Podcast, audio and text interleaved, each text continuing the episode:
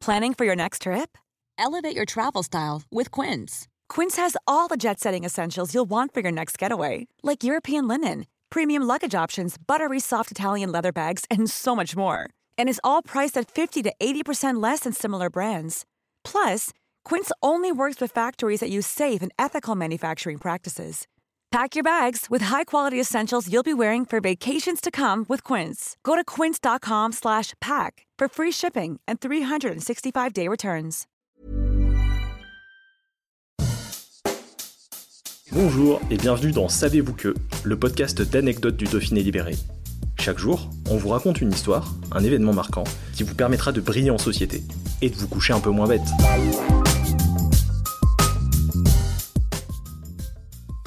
Elle surplombe la vallée de la Drôme, du Vercors jusqu'au mont d'Ardèche. Avec ses 5 niveaux et ses 52 mètres de hauteur, la tour de Cré est considérée comme le plus haut donjon de France et l'un des plus beaux édifices de l'architecture médiévale. Mais tout d'abord, retour sur 900 ans d'histoire. Nous sommes au XIIe siècle. La tour constitue l'élément majeur d'un imposant château que se disputent les comtes de Valentinois et les évêques comtes de Die. En 1217, le château est assiégé par Simon de Montfort, chef de la croisade contre les Albigeois, sans succès la forteresse est imprenable. Au XIVe siècle, la tour est agrandie. Avec ses 15 salles, elle illustre parfaitement le système architectural de défense au Moyen Âge. Lors de la guerre de Cent Ans, en 1419, le château de Cré devient la propriété des rois de France. Et sous le règne de Louis XIII, Richelieu lutte contre les nobles s'opposant au roi. Les forteresses qui ne défendent pas les frontières sont détruites pour ne pas servir d'abri aux rebelles. Le château de Cré est bien démantelé en 1633, mais la tour est conservée pour servir de prison. Pendant près de 300 ans, l'ancienne forteresse devient prison d'État. Sur simple lettre de cachet signée du roi, des hommes y sont enfermés sans jugement. Prisonniers de guerre, de droit commun et des détenus politiques, beaucoup y sont incarcérés tout au long de l'histoire. La tour est surnommée la Bastille du Sud.